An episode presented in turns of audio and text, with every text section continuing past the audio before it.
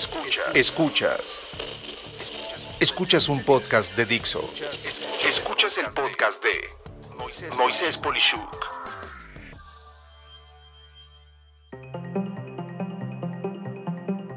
Amigas, amigos, un gusto estar con ustedes el día de hoy con un invitado excepcional que tengo ya mucho tiempo de conocer, pero siempre aprendo de él, ni más ni menos que esta es una entrevista con Alejandro Hernández Bringas, que es el CFO, el director financiero en jefe de MCM Telecom, pero además es el presidente del año 2022 del IMEF eh, oficial. Alex, un gusto estar contigo el día de hoy. No, el gusto es mío, muy con mucho gusto eh, y un placer saludarte y saludar a toda tu audiencia. Muchas gracias, Alex. Pues mira, siempre empiezo esta inquietud de, de, hablar con las personas que tengo el privilegio de conocer, precisamente pues indicándonos algo breve y personalizado de ti, si tienes algunos pasatiempos o actividades extracurriculares. una breve semblanza tuya, platícanos. ¿Quién es Alejandro Hernández Bringas? Con todo gusto, muy mira, eh, Alejandro Hernández es un contador público, eh, ya debo de tener, eh, que serán como, híjole, se me va la cuenta, unos 30, no, como 35 años que terminé mi licenciatura en Contaduría Pública, tengo posgrados, eh, un MBA hecho en la Universidad de Miami, tuve la oportunidad de tomar algunos cursos en universidades internacionales como la Escuela de Negocios de la Universidad de Chicago, el IEE de Madrid, la Escuela de Negocios prestigiada que hay allá en eh, España, además, aquí en México, en el IPADE eh, hice el D1, y eh, normalmente hago la continuidad anual.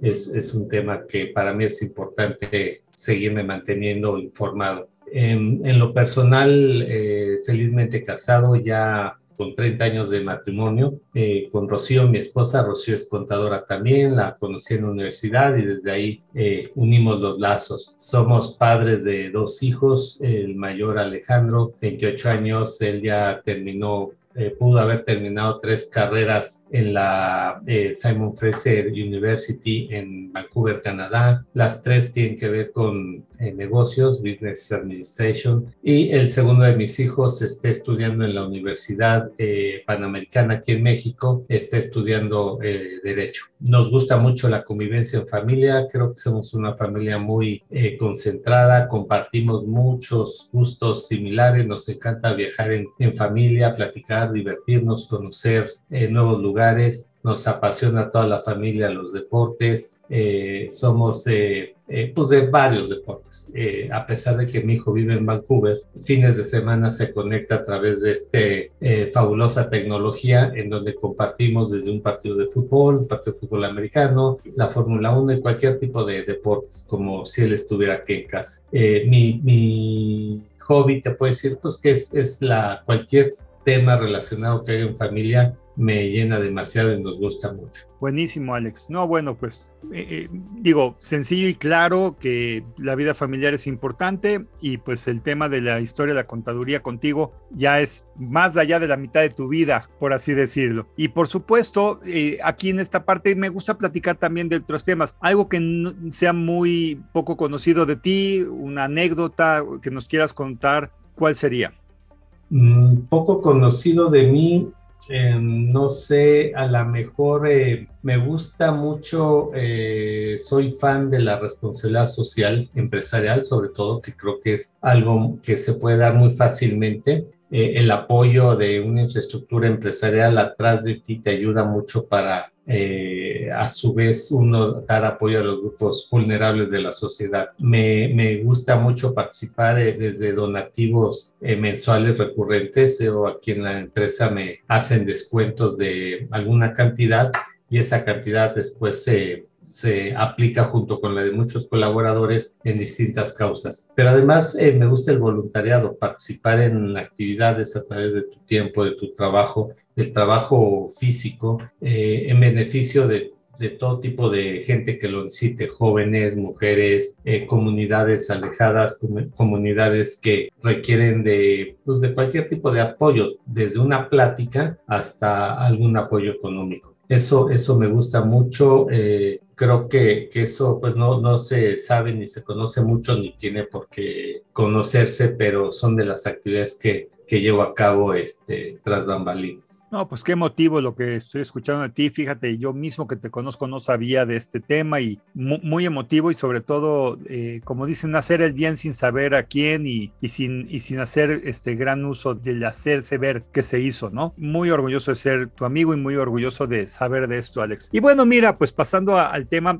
tú, tú tienes también varias facetas ya hoy en día. Claro que eres un contador reconocido, pero sobre todo, pues eres el contador, el CFO, el director en jefe de las finanzas de MCM, una de las empresas icónicas más importantes de México y me atrevo a decir de las telecomunicaciones a nivel mundial. Pero platícanos entonces en, referencia a MCM, ¿qué es y qué aporta a la sociedad? MSM es una empresa, eh, como tú lo has comentado, en el sector de las telecomunicaciones en México. MSM nace en los años 90 Recordarás que eh, al inicio de los noventas las telecomunicaciones en México era una actividad que estaba únicamente eh, ofrecida por el gobierno federal. No había iniciativa privada. Justamente en esas épocas se empieza a participar a la iniciativa privada, nace Teléfonos de México como empresa privada y, y ahí se empieza a detonar la participación de la iniciativa privada en las telecomunicaciones. Posteriormente, el, segundo evento importante en donde se le da oportunidad al sector privado de participar en las telecomunicaciones fue a través del surgimiento de la telefonía celular en México. Eh, el país eh, eh, yo creo que de manera muy atinada el gobierno se divide en nueve regiones en el país y brinda la oportunidad a nueve empresas de participar en, en este importante eh, con esta importante tecnología de comunicación eh, móvil. En aquella época era pues increíble pensar que tú podías contestar una llamada telefónica, estuvieras donde estuvieras y que no dependieras de un cable. Esta, este inicio de la telefonía celular se le permite a la iniciativa privada participar y eh, también todavía como parte del gobierno nace una empresa que tiene la oportunidad de ofrecer todo el servicio en el país. Es decir, el gobierno tiene, eh, ofrece en todo el país a través de CEL como parte del gobierno en aquella época y nueve empresas eh, de la iniciativa privada. Posteriormente, cuando viene la venta de Telmex, pues ya todo es privado. Pero es, es un paso muy importante eso porque eh, ya la iniciativa privada entra a ofrecer servicios de telecomunicaciones en el país y eso hace un cambio muy importante. No estoy eh, seguro quién de tu audiencia lo, lo recuerde lo, o lo vivió, pero antes, hace muchos años, eh, si tú querías tener una línea telefónica en tu casa o en tu empresa, pues tenías que dar ciertas dádivas para que te consideraran tanto en la, tanto en el, en el, em, en la ventanilla donde seas tu trámite, hasta después andar correteando a la camionetita que te iba a instalar, pues para que te instalara. Cuando viene todo este evento, resulta que las empresas privadas no, no nada más eh, no, no nos alejamos de esa mala práctica de recibir eh, dádivas, sino pagamos una comisión a nuestros ejecutivos de ventas por traer gente interesada en tener eh, líneas telefónicas. Así es como nace eh, la iniciativa privada en las telecomunicaciones en México. Posteriormente, en los años 95, 96, eh, se da apertura a la larga distancia en México. Y ese es otro boom muy importante en donde se le invita a cualquier empresa de iniciativa privada a participar ahí. En esas épocas es donde nace MSM Telecom como una candidato a poder ofrecer eh, todo tipo de telecomunicaciones. Nosotros, eh, eh, cuando nacemos, únicamente nos interesó participar en mercados locales, es decir, dar telecomunicaciones en la Ciudad de México, dar telecomunicaciones en Monterrey y zonas conurbanas, por supuesto, y en Guadalajara, que eran las tres principales ciudades eh, en aquella época. Había otro sector que a larga distancia, telecomunicaciones a través de larga distancia. Estaba muy seccionada esa participación por varias cosas. La principal que te puedo decir es que la tecnología era diferente para cualquier tipo de estos servicios. A nosotros, a nos interesa enfocarnos en ciudades con servicios 100% corporativo, es decir, no buscando el mercado residencial, no buscando el mercado pyme, sino nuestro plan de negocio se enfocó 100% a la, a la empresa corporativa. Eh, la oportunidad que en aquella época vimos, y creo que hoy no estamos muy alejados todavía de eso, es la gran necesidad de buenos servicios de telecomunicaciones en México, en estas ciudades, y de ahí vemos esa, esa oportunidad. Ahí es cuando, cuando nace MSM Telecom.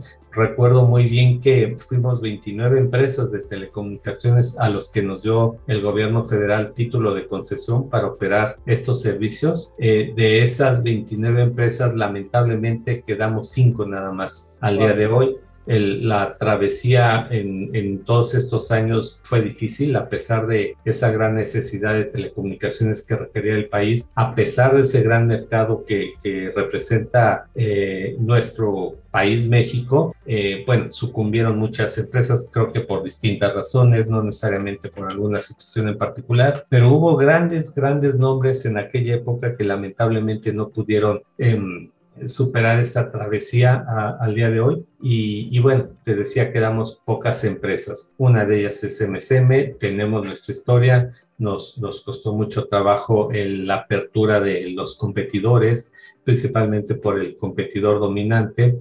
Eh, nos costó muchísimo trabajo, tuvimos que llegar a, a, la Suprema Corte de Justicia en algunos aspectos donde creímos que se están violando nuestros derechos como empresa a participar en el mercado de las telecomunicaciones. Y bueno, MSM eh, los primeros 15 años eh, sufre mucho, pero eh, pudimos superar esa, esos problemas y, y creo ya si alguien revisara nuestros estados financieros históricos, que realmente operativamente MSM nace pues en 2010. Es decir, hace 12 años tenemos ya un ritmo de operación constante, em, estándar de cualquier empresa operativa y, y, es a partir de entonces donde, donde nace MSM Telecom. Wow, pues sí, impresionante el tema de que si hablamos de resiliencia de negocio, el tener eh, eh, los primeros servicios en tu nómina a un despacho o bufetes de abogados, creo que era lo que, lo que fue el primer negocio de MSM, ¿no? Se volvieron especialistas en la ley y en cómo ver cómo sí lograr que la ley los apoyara, ¿verdad? Sí, y si me preguntas alguna anécdota tipo financiera, eh, rápida te puedo decir que nuestro plan de negocios, nuestros presupuestos anuales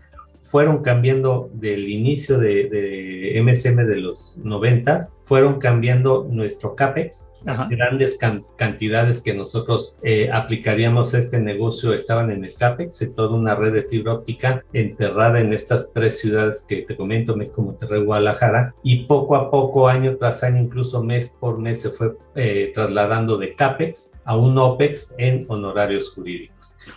Una, lamentable anécdota, pero, pero fue eso fue lo que nos Claro, claro. Y, y, y hoy en día, ¿qué significaría para nuestro país, para México, en pleno eh, arranque del primer trimestre de 2022? ¿Qué pasaría si de pronto desaparece por completo MSM de un día para el otro? ¿Qué, qué, sucedería en, el ecosistema de los negocios aquí? Yo creo que, que sería algo muy lamentable y, y, tal vez no, ojalá no me lo tomes a mal, no, es un comentario eh, presuntuoso, pero yo considero que en cualquier parte del mundo, ciertamente en México, el que desaparezca un competidor daña eh, al mercado. Entre más competencia, eh, es claro que tenemos mejores servicios de mejor calidad y mejores precios para el consumidor. MSM, por esta historia que te platiqué, se ha distinguido en ser un competidor aguerrido, eh, nos, eh, nos eh, distinguimos por ser aguerridos ante las autoridades, ante los tribunales y por supuesto ante el mercado. la gente, los competidores nos conocen, el mercado nos conoce.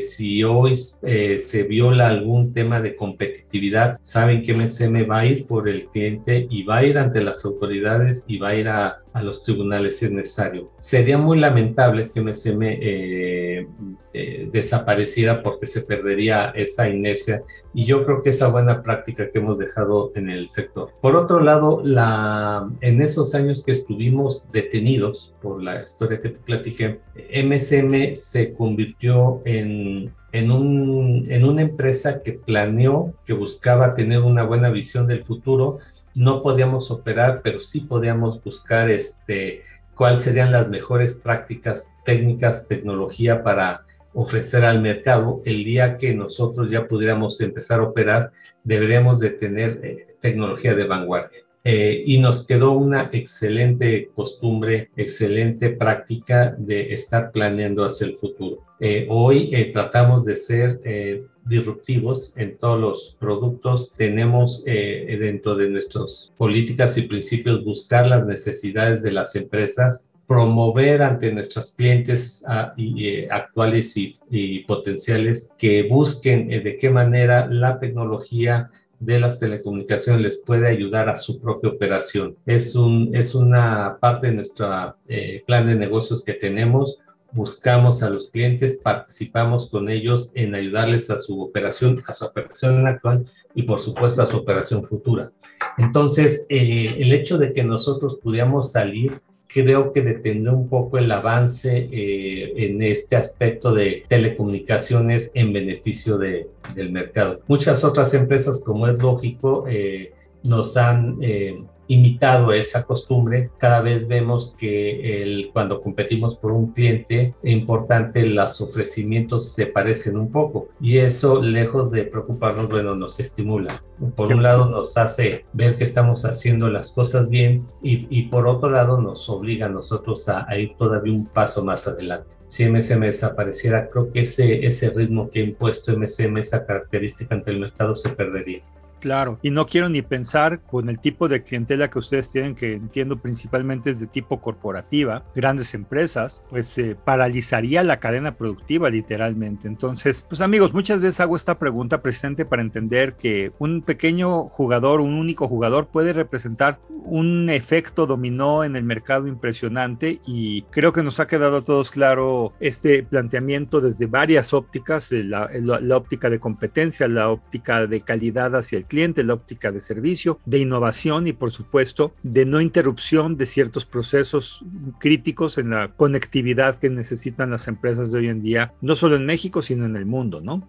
Y, y bueno, en este sentido, Alex, a mí me gustaría entrar un poco más a tu rol del día a día. ¿En qué consiste el trabajo de un director financiero de una compañía como MSM hoy en día? ¿Y, cómo sientes que ha evolucionado este rol a lo largo del tiempo? Si pudiéramos ver en estos 35 años que tienes de, ser un, ejecutivo de finanzas. Mira, el rol de, del director financiero en general eh, ha cambiado mucho. Hace muchos años el director de finanzas se concentraba en, en obtener información eh, muy concentrada en el, en, el, aspecto financiero y tomar decisiones. De por sí la información ya resumida es complicada, leerla, interpretarla y en base a ella tomar decisiones y, y, era muy, muy, muy concentrado en esto. Eh, ha sido mucho el cambio, ha sido mucho eh, la modificación que ha tenido para, por supuesto, para bien. Y hoy te puedo decir, dentro de la oportunidad que tengo yo de conocer muchos y grandes colegas, que el financiero cada vez es una posición más operativa. Ya hoy la tecnología, la herramienta tan importante que significa la tecnología, nos ayuda a hacer ese trabajo que hace 30 años lo teníamos que hacer a mano, nos los entrega muy oportunamente y con mucho análisis. Bueno, muy segmentado que te permite hacer un análisis más profundo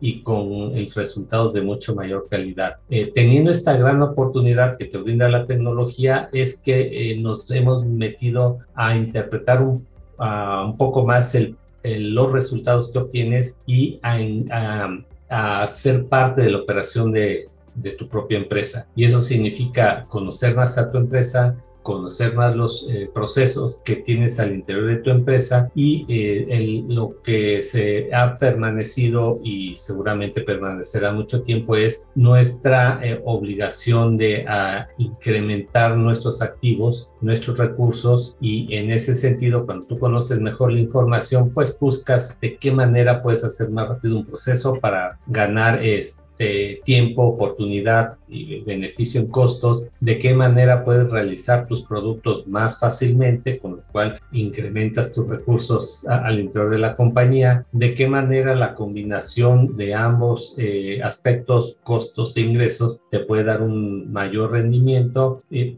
etcétera. Entonces, eh, eso es lo que todo, todos los, eh, yo creo que todos los directores financieros estamos, que hemos venido evolucionando junto con la tecnología y en nuestras empresas hemos tomado un rol operativo mucho más importante. Lo, lo que yo hago del día al día, bueno, pues todas las mañanas creo que es lo que hacemos la mayoría de los directores financieros, es leer qué pasó durante la noche, qué pasó al final del día anterior, eh, entender un poco el contexto que estás viviendo ese día, esa semana, ese mes, eh, y, en ese sentido empezar a tomar decisiones desde temprano. Los que operamos eh, algún mercado de valores o divisas, pues tenemos que operar muy temprano porque bueno, sabemos que esas operaciones, entre más temprano puedas meter tus, tus órdenes, tanto de mercado de valores como de divisas, operar la divisa, puedes, tienes mejores resultados. Entonces, la primera parte del día es concentrarte en el mercado de valores de divisas y poco a poco empezar a atender los aspectos de la oficina eh, en busca de eso, de cómo va la operación de tu propia oficina, cómo puedes aportar tú,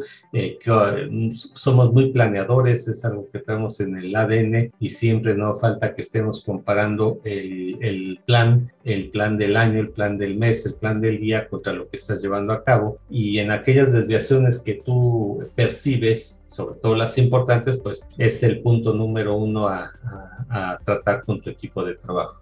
Interesante.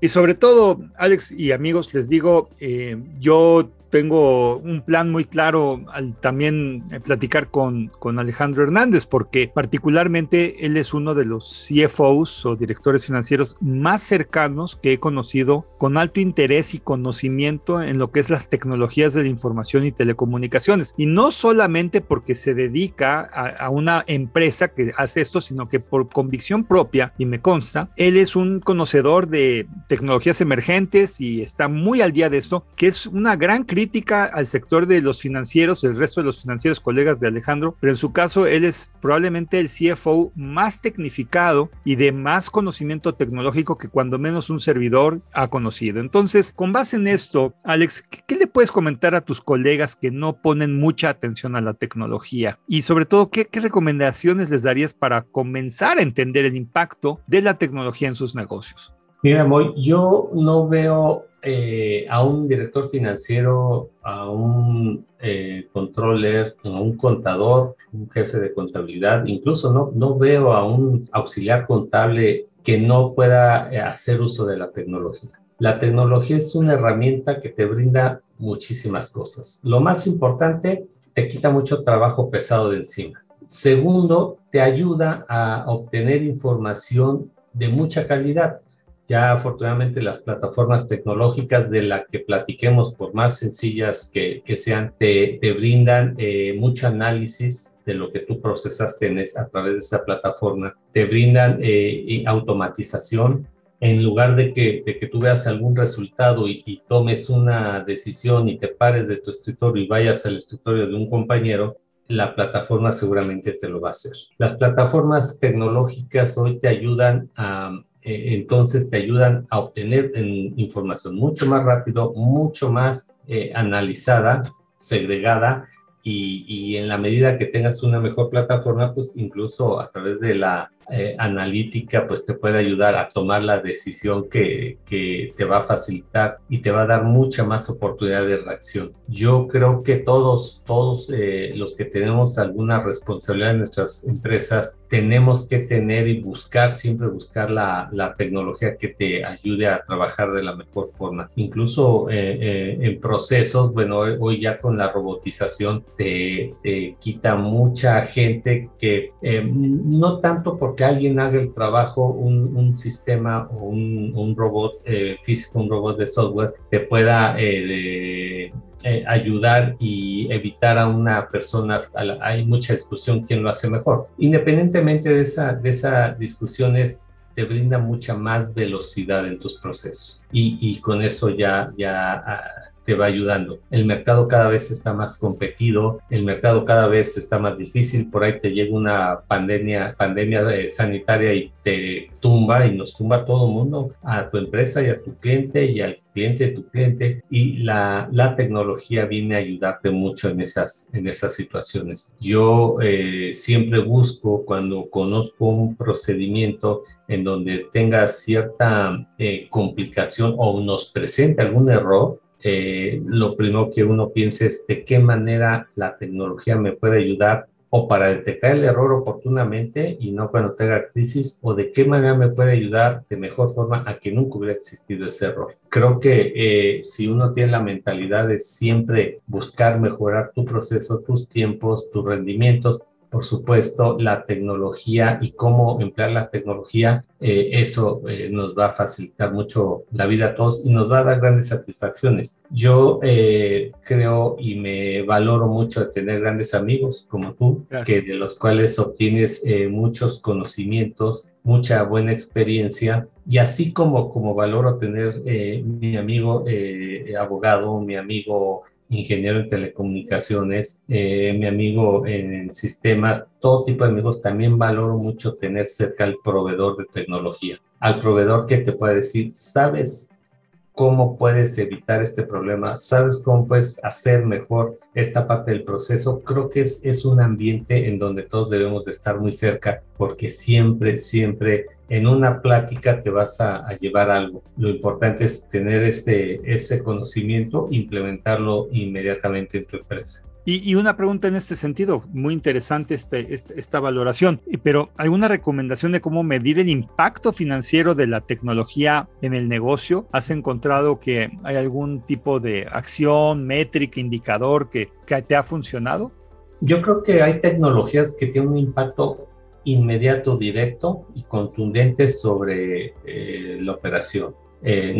por ejemplo, si tú eh, metes una IBR en tu servicio de atención a clientes en donde te conduzcan inmediatamente a, a una venta, por ejemplo, eh, pues tienes un, tienes un impacto directo y tienes una métrica muy fácil de, ir evaluando, es decir, cómo he venido incrementando mis ventas. Hay, hay plataformas que, que son, se aplican directamente a la operación y es muy fácil eh, incluir una métrica. Hay otras que son más difíciles, que son a que a pesar de darte, brindarte mejor en tus procesos, es más difícil ver la, el retorno que puedes tener de esa inversión. Lo que nosotros hacemos es eh, cuando nace la iniciativa de mejorar un proceso, la iniciativa de mejorar un producto incluso, eh, em, de evitar una pérdida de clientes, eh, hacemos un plan en donde puede incluir, no sé, si estoy, se me está ocurriendo meter una o dos plataformas tecnológicas distintas y en ese plan se detalla el beneficio que te da. Cuando nosotros a través de ese plan eh, decimos,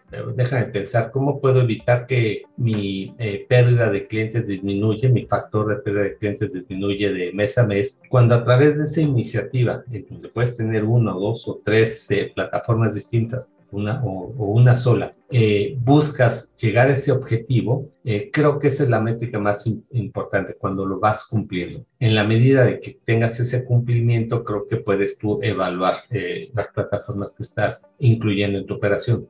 Buenísimo, buenísimo. Y bueno, al principio de su comentario, Alex nos comentaba de un IBR, nada más para los que no sepan mucho de tecnología. Un IBR no es otra cosa del inglés, el Interactive Voice Response, que es un sistema de respuesta interactivo automatizado. Es esta tecnología de telefonía que, que las personas que llaman eh, recaban la información requerida y enrutan las llamadas y hacen todo esto de forma automatizada. Y entonces Alex nos comenta, por su experiencia, no solamente ofreciendo esto servicios, sino tal vez también usándolos, que esto tiene un impacto instantáneo en el negocio. Muy interesante, Alex, el ejemplo, y muchísimas gracias. Y mira, me gustaría darle un pequeño vuelco a esto porque hay muchas cachuchas hoy en día con Alejandro Hernández Bringas. Él no solamente es un CFO de los más importantes de México, sino que además a partir como podríamos decirlo, de 2021, fuiste ni más ni menos que el presidente del Grupo Ciudad de México del Instituto Mexicano de Ejecutivos de Finanzas. Y bueno, a partir de enero de 2022, eh, es el presidente nacional del Instituto Mexicano de Ejecutivos de Finanzas. Y obviamente, eh, vamos, yo tengo mucho gusto de poder colaborar con esta institución pilar en México por mucho, pero eh, platícanos, Alex, en tus palabras, ¿qué es el IMEF? Sí, muchas gracias, eh, Mira, el IMEF es una asociación civil eh, que cuenta ya con 60 años de fundada, en donde nos integramos eh, ejecutivos, en donde tengamos una responsabilidad alrededor de las finanzas en nuestras empresas u organizaciones. Eh, actualmente es una, es una institución nacional, es decir, tenemos presencia en la mayor parte de las ciudades del país, de las principales ciudades del país, ciertamente en, los, en todos los estados del país, en donde eh, nos congregamos, actualmente somos alrededor de 1.300 socios, eh, nos congregamos con la intención de compartir conocimiento alrededor de las finanzas, compartir investigación y compartir las mejores prácticas en el ámbito financiero. Eh, esto nace, te comentaba, hace 60 años con una gran necesidad justamente de eso, de los eh, pocos directores de finanzas de hace 60 años eh, ante las situaciones complicadas que se vivían compartir eh, la práctica. ¿Y tú qué estás haciendo en esta situación que, que estamos viviendo y cómo estás resolviendo el problema y de qué te estás ayudando? Se juntaron seis directores financieros de empresas muy grandes y muy importantes en México, en el país de México, y fundaron el IMEF esos seis eh, ejecutivos de finanzas de aquella época, bueno, pues eh, a hoy, hoy somos 1200 y seguimos con esa filosofía, eh, estudiando. Hoy tenemos 20 especialidades que estudiamos al interior del IMEF, especialidades tipo intermediación bursátil, estudios económicos, Em, estudios fiscales, em, eh, gobierno corporativo, son, son 20 especialidades. Y cada uno de nosotros eh, puede estar en esas 20 especialidades o tal vez en una en la que más te demande eh, tu perfil profesional. ahí nos encontramos a, los pares en, en, el sector todo tipo de sector en México y con, y, con ellos pues compartes, eh, como comentaba, el conocimiento, la buena práctica, la experiencia. Eh, hay, hacemos mucho networking porque eh, al, interior del IME pues nos, no nada más nos encontramos a nuestro competidor o a nuestro par en, en algo similar, nos, nos encontramos proveedores, nos encontramos clientes, y a través de esta networking que hacemos, bueno, se enriquece muchísimo el aspecto profesional de todos y cada uno de nosotros. Tenemos mucha gente de academia, lo cual enriquece muchísimo. Eh, tenemos eh, participación de em, destacados eh, miembros de organismos importantes en México, como, bueno, pues ha sido Banco de México. Tenemos la fortuna de contar con con subgobernadores y ex gobernadores del Banco de México. Y te puedo, te puedo mencionar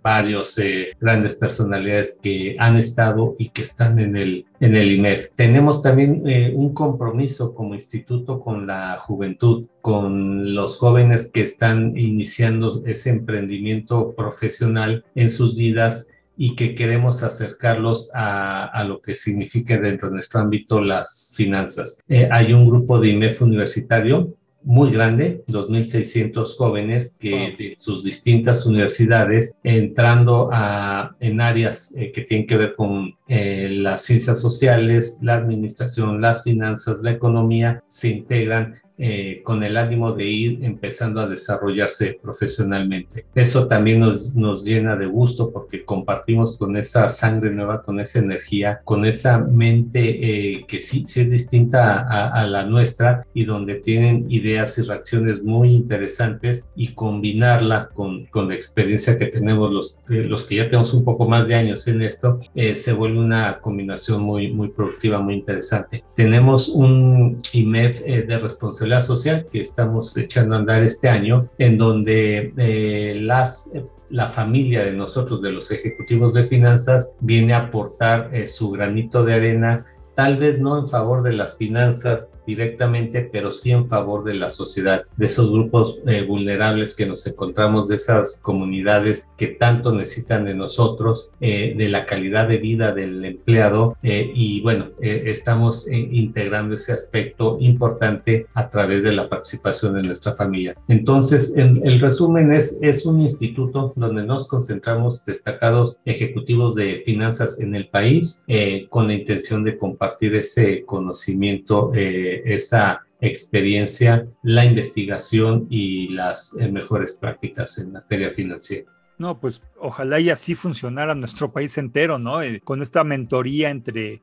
gente experimentada y, nuevos universitarios y evidentemente con los productos que ustedes comentan que, aportan a la sociedad, eh, altamente importante, ¿no? Eh, en este sentido y en términos de productividad, ¿cómo considera el IMEF que se encuentra México? Si nos puedes dar una, una fotografía ahorita que estamos en el marzo de 2022.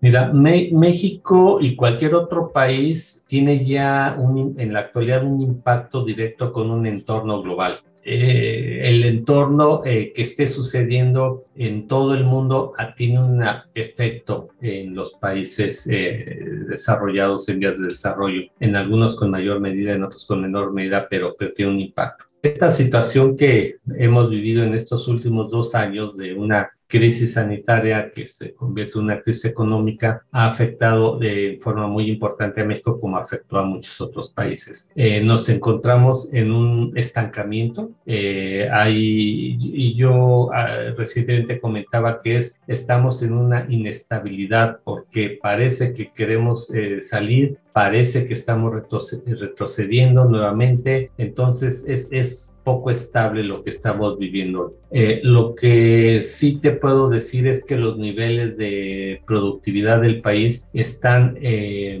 eh, en los mismos niveles que teníamos hace seis años. Caímos demasiado, no hemos logrado tomar el ritmo para levantarnos como quisiéramos. Algunos países en el mundo cayeron y hicieron su tarea y en un año salieron. O algunos países no nada más salieron, sino salieron de mejor forma. Y, y, algunos otros países, como es México, todavía nos encontramos eh, sumergidos eh, en, pues, en esa recesión económica. ¿Qué, ¿Qué necesita México? Pues hacer su, lo que le corresponde tanto a autoridades como a, la iniciativa privada para que en conjunto, en una buena armonía, eh, hagamos lo propio cada uno y, podamos reactivar eh, los motores de la economía que se necesitan. Bueno, pues eh, la verdad es dolorosa, pero es la verdad, ¿no? Y esto lo están escuchando, amigas, amigos, de una persona que tiene una visión como financiera una organización que atiende a múltiples empresas y como presidente del el lugar, yo diría, en México que más se dedica a estudiar esta situación y que la vive intensamente por lo que acabamos de escuchar que hace el IMEF. Y en este sentido, si pudieras darle alguna recomendación a los empresarios que nos están escuchando, basado en tu experiencia como director financiero en jefe de MSM y como el presidente del IMEF, ¿cuál sería esta recomendación o recomendaciones? Mira, tal vez, tal vez sería una reflexión, si tú me lo permites. Sí. Eh, lo que nos sucedió en estos años eh, fue un trauma muy grande. Eh, nos cambió a muchas empresas la forma de operar, la forma de llevar a cabo nuestros procesos, la relación, interrelación entre los compañeros de trabajo la, eh, pues tú, tú, me dirás, la relación entre nuestros propios hogares, de repente un buen día llegamos, invadimos la privacidad de nuestro hogar con una pantalla, un teclado y de repente nuestros compañeros de trabajo estaban adentro de nuestras casas. Nos, nos cambió mucho em, la forma de, operar, de, relacionarnos eh, entre la gente. Creo, por lo que hemos podido estudiar al interior del IMEF, el, los procesos en una gran cantidad de eh, empresas y en un gran porcentaje se tuvieron que reformar adecuar a, esta eh, nueva realidad que estamos viviendo. Eh, lo que consideramos es que nuestras empresas tienen que adaptarse lo antes posible a, lo que vivimos, es decir, no nada más fue algo que pasó, nos sucedió, nos afectó, pero ya regresamos. Creo que nos tenemos que poner un paso adelante, decir, si ya logramos avanzar en el mayor aprovechamiento de la tecnología, en modificar nuestros productos de tal forma que sean más útiles para nuestros consumidores, en adecuar nuestros procesos, yo creo que nos tenemos que quedar ahí no tenemos que dar el paso atrás, ya logramos avanzar voluntario o involuntariamente, pero avanzamos y ahora hay que colocarnos en ese sentido. Eh, ¿qué, vuelvo a recomendar? Pues el uso de la tecnología. La tecnología nos puede ayudar muchísimo en, posicionarnos de mejor forma. Eh, hace algunos años eh, al interior del IMEF también decíamos, cuando acabe esta pandemia no seremos los mismos que empezamos en cantidad de empresas y, y tenemos obligación de que nuestras empresas sea una de las que quede y además aquellas que no quedaron pues van a dejar cierta parte del mercado eh, solo, hay que ir por ese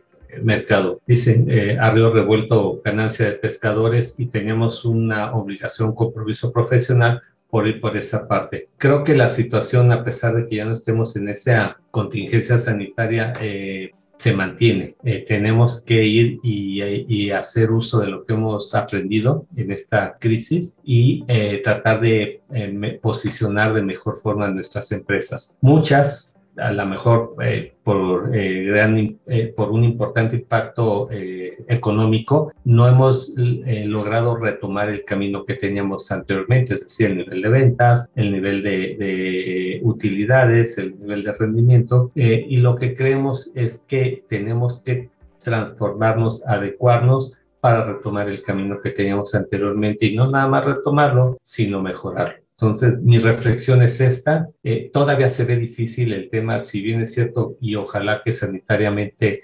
este virus del COVID-19 desaparezca o sea tan eh, controlable que ya no nos afecte a nuestra vida y a nuestra empresa y a nuestra economía, pero sí nos ha dejado una herencia en cuestión económica que eh, tenemos que permanecer todavía con, con esta situación difícil. Tenemos que hacer lo necesario para que nuestras empresas se, se coloquen lo antes posible por delante de esta crisis. Eh, cayó mucha inversión en, en la iniciativa privada. Eh, es tiempo de volver a pensar en eso. A lo mejor alguien me dice, el ambiente no está para ello, es un ambiente de cautela, eh, es mejor gastar cuando la, las condiciones estén eh, sean mejores que hoy, tal vez sí, pero lo que sí es importante es que tengamos en nuestra mentalidad el volver a invertir en nuestros negocios, en nuestras empresas. Eh, eso va a crear un círculo virtuoso muy importante porque en la medida que eh, inviertas, inviertes en tu planta productiva, incrementas inventario, los puedes colocar en el mercado, vas a hacer tu empresa más grande,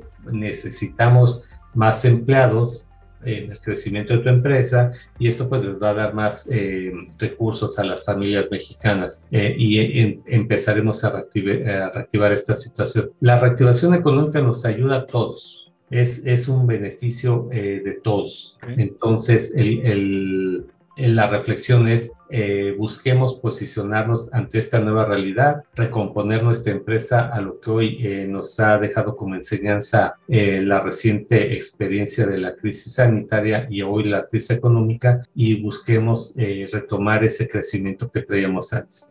Eh, sí es un momento de cautela para la inversión, pero pues, estemos atentos al momento adecuado, invertamos. Hace rato decía yo, había revuelto ganancia pescadores. Bueno, tal vez el que, y a lo mejor complemento con otro de los dichos mexicanos, el que pega primero pega dos veces. Entonces creo que el que invierta antes podrá tener esa ventaja competitiva en su sector. No, absolutamente. Es un mundo en el que hay que aprovechar estas oportunidades que dan las coyunturas como esta y hay que y alguien tiene que atender al mercado como dices. Y precisamente en este tenor me voy al otro extremo, Alex. Si pudieras compartirnos cuál es, en tu opinión, la peor práctica de negocios que comete hoy en día el empresario mexicano, ¿cuál sería? Desde mi punto de vista es desconocer, malinterpretar o, o despreciar la mentalidad del mercado si, tú no te pones en los zapatos de tu cliente, en la necesidad específica de tu cliente, eh, si tú crees que tú como proveedor sabes lo que tu cliente quiere, creo que te, eh, eh, en la medida que no seas un proveedor exclusivo, te vas a poner en mala situación. Hemos visto eh, y, esto no tiene que ver con la pandemia ni la crisis, pero hemos visto algunas empresas que empiezan muy bien y son rebasadas por el mal pensamiento de que ellas son las que eh, inventaron el mercado, el sector, a pesar de que el consumidor este, quiera o, demande. Y es donde buenos proyectos o proyectos que van en, un crecimiento muy interesante, pues de repente un buen día se detienen, incluso caen. ¿no? Eh, creo que dependemos todos del mercado, de la necesidad del cliente eh, y la necesidad es en cantidad, en calidad y en tiempo. Eh, en la medida que, nosotros eh, reconozcamos eso y trabajemos para ello, pues eh, podemos tener la tranquilidad que estaremos dentro del mercado. Buenísimo. Y bueno, mira, Alex, eh, no, eres ajeno a este tema porque obviamente no solamente tienes hijos en más o menos la edad, sino que además, pues, eh, eh, está el IMEF universitario que ya nos habías platicado. fíjate que este podcast lo escuchan también muchos emprendedores, personas que, son muy jóvenes y que están por iniciar su vida empresarial. Y en ese tenor de ideas, ¿qué sugerencias le harías a esa o ese joven que está por empezar esta vida empresarial en términos de mejores prácticas para arrancar su negocio o vida profesional? Mira, a mí me ha tocado eh, algunos proyectos participar desde el inicio. MSM es uno de ellos. Tuve la fortuna de estar desde la elaboración del plan de, negocios de MSM, también de algunos otros negocios en donde en algunos incluso nos fue mal, en otros eh, proyectos nos fue eh, bien, relativamente bien, y, en este en MSM pues, pues es, es la joya de la corona para los que hemos tenido la oportunidad de participar en esto. El consejo que yo les daría eh, y, también un poco apoyado en la literatura. Eh, mi hijo, eh, uno de sus cursos, de sus grados que obtuvo fue en emprendimiento y me apasionaba mucho leer y estudiar con él para prepararse sus exámenes porque yo salía muy beneficiado con conocimientos cuando estaba con él. el, el emprendimiento no es una idea, el emprendimiento no es la gran idea que te va a llevar al éxito esa, esa gran idea, porque hay muchísimas grandes ideas que fracasan cuando se ponen en marcha, cuando no, no supiste ponerlo en marcha o despreciaste el tema de ponerlo en marcha porque tuviste eh, la idea, tuviste el apoyo de algunos otros eh, inversionistas que entraron contigo, eh, una aceptación de inicio del mercado y finalmente acaban fracasando. yo creo que esa gran idea es importantísima que las plasmes en un plan de negocios en, blanco y negro, en donde le pongas, además de números, con mucho detalle, qué vas a vender, en qué precio lo vas a vender, qué cantidad de productos necesitas vender, qué cantidad de colaboradores y de qué, nivel de sueldos necesitas el apoyo, tus insumos, en qué cantidad y cuáles insumos y bajo qué costo, eh, etcétera, etcétera, etcétera. Eh, y no nada más números, eh, atrás de esos números, porque te pueden dar los números eh, fácilmente. Eh, atrás de esos números hay, hay un texto en donde se redacta muchas políticas que van en congruencia con esos números y en la medida que tengan esa congruencia y los números sean factibles, entonces es cuando hay que entrarle al negocio. Si no tienes atrás eso y si nada más tienes una idea, y posiblemente te vaya bien, pero eh, la certidumbre que da un plan de, negocios, un documento en donde puedes eh, buscar y entender o incluso en alguna desviación en el modelo, eh, te puede ayudar a, a redimensionar esa desviación y te ayude a retomar el camino o cambiar el camino o experimentar un nuevo camino, eh, seguramente te hará mucho más factible que puedas tener buenos resultados en ese, en ese negocio. Claro. Eh, te platicaba yo de la historia de MCM, imagínate cómo nos cambió el plan de negocios y sabíamos hasta dónde podíamos eh, resistir y en base a eso pudimos negociar con esa tranquilidad de meses más o con esa preocupación de que se empieza a llegar el, momento en que nos va a costar más trabajo y en esa medida negocias, eh, pero siempre con un documento y un soporte muy importante que se llama plan de negocios. Claro, no, a ver, eh, amigas, amigos, si, estamos entendiendo entre ellas lo que nos dice Alejandro, hoy se le llama esto startup y se le llama de mil maneras, pero Alejandro participó literalmente en una startup cuando no había tantas, eh, llamémosle beneficios, ¿no? Incluso para, para las organizaciones. Hoy vivimos en pleno 2022, mucho apoyo, mucho conocimiento, muchas instituciones y organizaciones y documentación que nos permite llegar a saber todo lo que nos está plasmando Alejandro ahorita, pero para fines prácticos eh, hay los que marcharon sobre el terreno no marcado, crearon el camino, ¿no? Y este caso es el que precisamente es el de Alejandro y esta emocionante historia de MCM en su momento. Y bueno, nos estamos acercando al final de, este podcast, eh, mi querido Alejandro. ¿Alguna recomendación a las personas que están escuchando este podcast a manera de conclusión o algo que yo no te haya preguntado que quisieras comentar? Uy, muy pues digo, eh, algo que, que, no hayamos platicado, yo creo que mucho, siempre es un placer platicar contigo. Ahorita estaba pensando que lo que hizo falta fue un buen cafecito aquí y nos podíamos alargar toda, toda la, la tarde. Em, pues digo, no, eh, eh, mi, mensaje pudiera ser em, el contexto que tenemos actualmente, que estamos viviendo ciertamente aquí en México, eh, todavía nos hace ver un panorama débil, al menos el año 2022. nos dejó algunos años atrás, nos retrocedió todo esto y necesitamos retomar ese camino. El conocimiento que tengamos puntual de, lo que estamos viviendo día a día. Bueno, y hoy se, se complica más con el tema de esta guerra eh, en el Europa del Este, pues, iniciando un año 2022 con problemas globales económicos y este eh, problema bélico eh, un poco más. Eh, el mensaje va en el sentido de que tenemos que estar muy atentos a todas las variables, que sean tanto económicas como problemas geopolíticos, y en la medida que estemos actuando en relación a esos contextos, se nos facilitará salir adelante. tenemos que estar muy puntual en, en la tecnología, siempre mi recomendación es estar a la vanguardia, ocupar la, tecnología que te facilite la vida en tu empresa, en tu negocio y eh, en ese sentido saldremos mucho más rápido. Eh, si por acá me decías, nos escuchan los jóvenes, bueno, a los jóvenes mi, mi consejo de siempre, eh, el, libro, el texto nunca se acaba y siempre te alimenta. El, el, el hecho de que tú estés aprendiendo todos los días te, da, además de que te da grandes satisfacciones, te facilita mucho la vida. Eh, entonces, eh, tienen que vivir eh, al día, tienen que estar muy atentos a todas las variables de todo tipo, económicas, por supuesto, estar muy atento al, al, mercado y en ese sentido, bueno, se les facilitará la vida y siempre quisiera complementar, si me lo permites, voy, el tema de la responsabilidad social no cuesta como uno pensara. Hace algunos días tuve la oportunidad de estar en una conferencia donde me preguntaban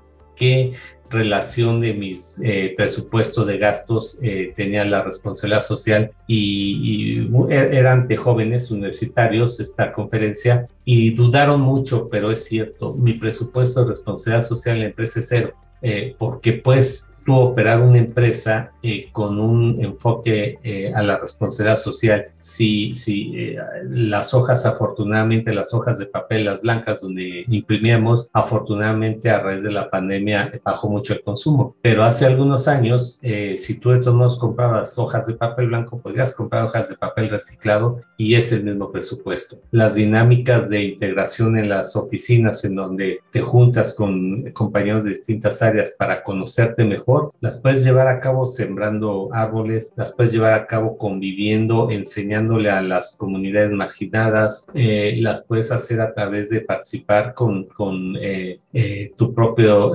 trabajo en, en construir aulas en beneficio de mujeres maltratadas y lo mismo no cuesta nada el hecho de que e incluso eh, nosotros en la empresa tenemos la práctica de rentar un salón de un hotel de estos grandes, de ahí nos metíamos 100 gentes a conocernos. Ahora nos conocemos de mucho mejor manera en el campo, construyendo el aula que necesita un pueblito, una comunidad de escuela. Las mismas 100 gentes les hacemos un favor, nos conocemos mejor y no gastamos en el salón del hotel. Entonces, este, no hay presupuesto, no, responsabilidad social no necesita, apártame una cantidad cada año, lo puedes hacer con el mismo esfuerzo, el mismo presupuesto que tienes en tu empresa y eso pues te, te deja eh, muchos valores a ti y a tus colaboradores y, incrementas el valor humano de los colaboradores y tendrás una mejor empresa. Eso, eso, eso está por descontado. Qué emocionante, Alex, esto que comentas y qué emocionante entender que ese valor de cero realmente es un valor, por otro lado, infinito. Infinito en el sentido de que, eh, pues, la amistad nadie te la va a quitar, el tiempo compartido con otros colegas en algo bueno, haciendo el bien, insisto, sin saber a quién y con la capacidad sobre todo de entrega, de, de, de, de dejar algo muy bueno en el mundo eh, y, que tengamos verdaderamente la oportunidad y el privilegio de, pues, ser conocidos y reconocidos, no, no por lo que tenemos, sino por lo que hicimos por alguien más, ¿no? Y con ese mensaje precisamente yo me quedo de ti. Y bueno, Alex, termino este podcast siempre con cinco palabras que te voy a decir al aleatorias y tú me dices de cada una de ellas lo primero que te venga en la cabeza. ¿Te parece bien? Está bien, Vamos para ahí. Finanzas. Eh, compromiso con tu empresa. Tecnología. Necesidad imperante. Amistad. Otra necesidad del alma. Deporte. Todos. México. Compromiso con la sociedad de México.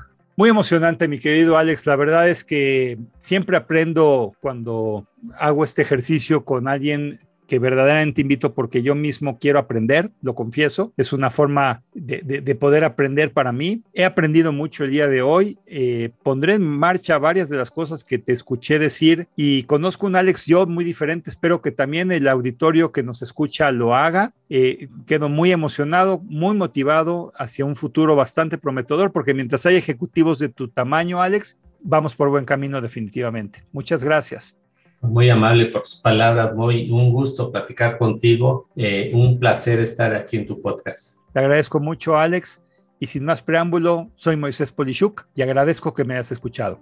Hasta la próxima.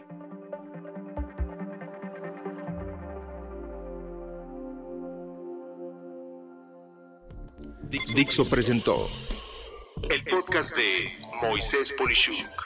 La producción de este podcast corrió a cargo de Verónica Hernández. Coordinación de producción, Verónica Hernández. Dirección General, Dani Sadia. Voz y contenido, Moisés Polishuk.